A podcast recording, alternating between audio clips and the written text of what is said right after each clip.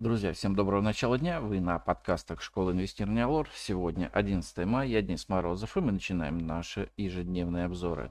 Итак, сегодня у нас в фокусе дня по экономикам. В 15.30 смотрим в США заявки на пособие по безработице, а также про инфляцию за апрель. Сегодня главные, главы Минфинов и ЦБ Ж7 обсудят поддержку Украины и санкции против Российской Федерации и мировую экономику.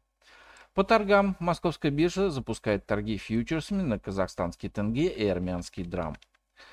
По компаниям группа «Позитив» проведет ГОСа по оставшимся дивидендам 2022 года. HeadHunter тоже ГОСа по наделению Совета директоров полномочием по провести байбек. Селигард решит, Совет директоров решит по дивидендам за 2022 год. Россети Северо-Запад, Россети Волга, Россети Сибирь и Совет директоров решат по дивидендам за 2022 год. Куйбышев Азот пройдет ГОСа по дивидендам за 2022 год. По нефтегазу в 14.00 смотрим ежемесячный отчет ОПЕК по рынку нефти и в 17.30 запасы натурального газа из США. Ну а сегодня у нас в выпуске. Потенциал роста рынка акций не исчерпан. Вчера на рынке акций наблюдался мощный рост. Лишь три акции из относительно ликвидных бумаг закрыли день снижением. Причем две из них были э, поймавшие дивидендный гэп акции Сбербанка. Каких-либо явных причин для активных покупок широким фронтом не было. Сказался так называемый отложенный эффект, когда инвесторы боялись покупать бумаги в канун майских праздников и между ними. Особо порадовал Сбербанк, который за один день закрыл более 50%, более 50% дивидендных потерь. И это говорит о силе рынка в целом и его лидера – акций Сбербанка. За день обычка просел на 4,7%, а префа на 4,1%. При этом, при том, что дивидендная доходность составила 10,5%.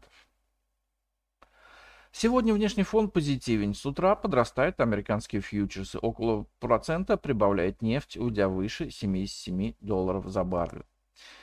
Если к этому добавится тот фактор, что индекс московской биржи 2 э, завершил сутки на внутридневных максимумах, свидетельствуя о неудовлетворенности всего спроса, то в первой половине дня рынок вполне может продолжить восходящее движение. Однако в дальнейшем будет нарастать желание зафиксировать часть спекулятивной прибыли. Вчера в лидеров роста были акции полиметалла, отреагировавшие на рост выручки в первом квартале на 19% за счет распродажи накопленных запасов и намерения компании перерегистрироваться в Казахстане.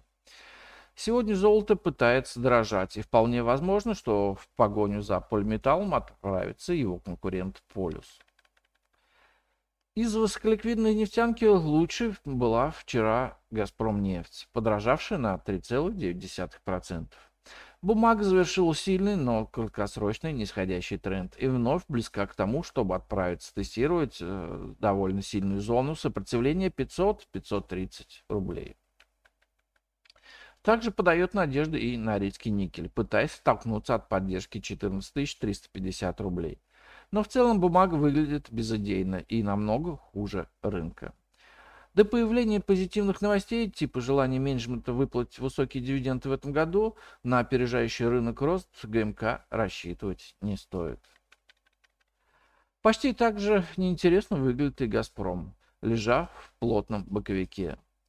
Потенциал его роста до сопротивления 180 рублей составляет менее 5 рублей – Дивидендные новости могут выдернуть бумагу, но после роста она, скорее всего, вновь ляжет в боковик.